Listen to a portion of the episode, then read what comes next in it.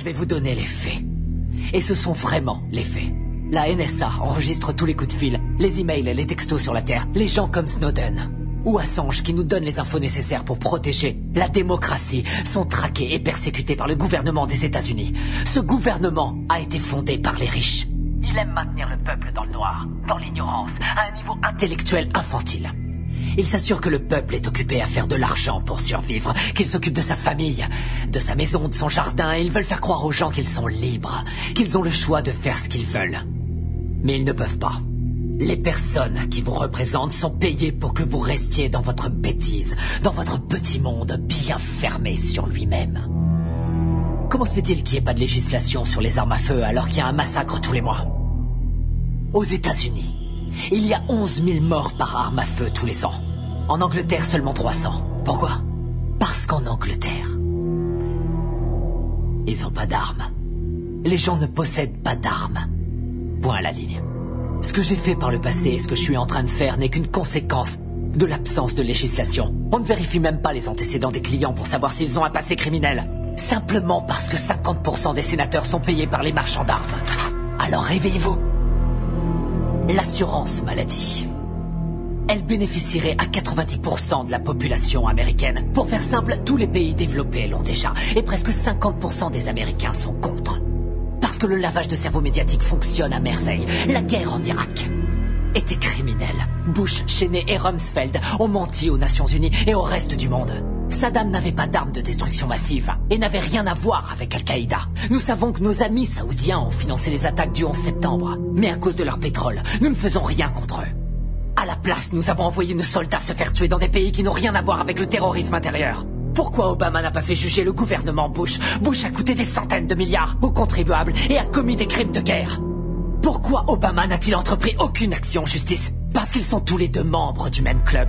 Il y a eu plus d'immigrés renvoyés sous son gouvernement que sous n'importe quelle autre présidence.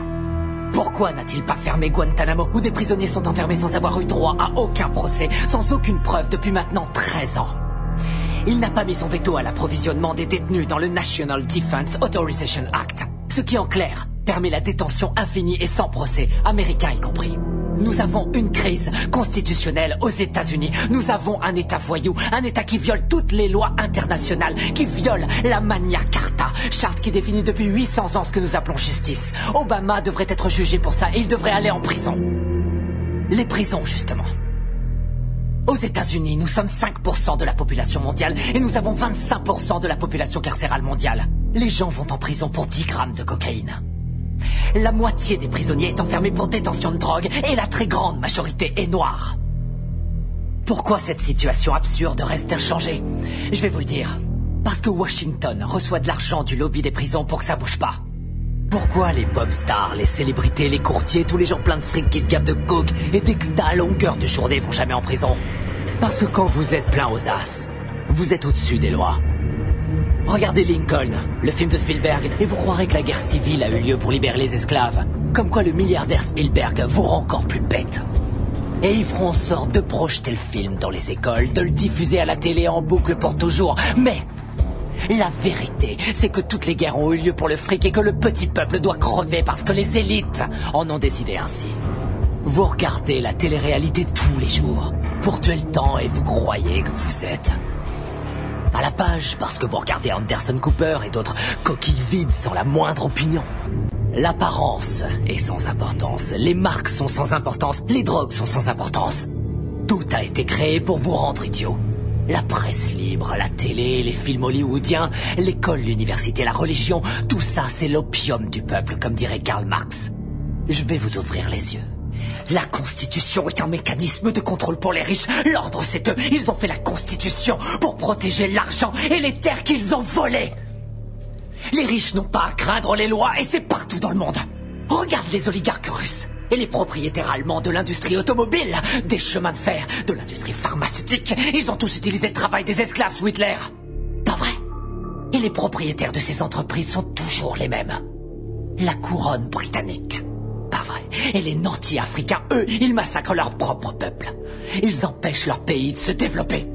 On lèche le cul des dirigeants arabes qui viennent avec leurs pétrodollars acheter des voitures de luxe à nos entreprises américaines pendant que quotidiennement ils exécutent leurs prisonniers.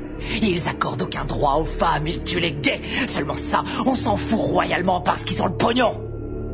Nos grands patrons ne sont que des gangsters en costume à rayures. Ils se foutent complètement du régime des lois. Ils ont mis en place le plus sophistiqué des systèmes de sécurité intérieure de l'histoire de l'humanité. Ils ont violé les plus basiques de nos droits constitutionnels et nos libertés civiles. Ils ont détourné les ministères du gouvernement en filiales de leurs propres entreprises. Ils se sont emparés du système de contrôle de l'information pour saturer les ondes de mensonges. Franchement, est-ce que c'est pas la solution que l'Amérique utilise aux quatre coins du monde?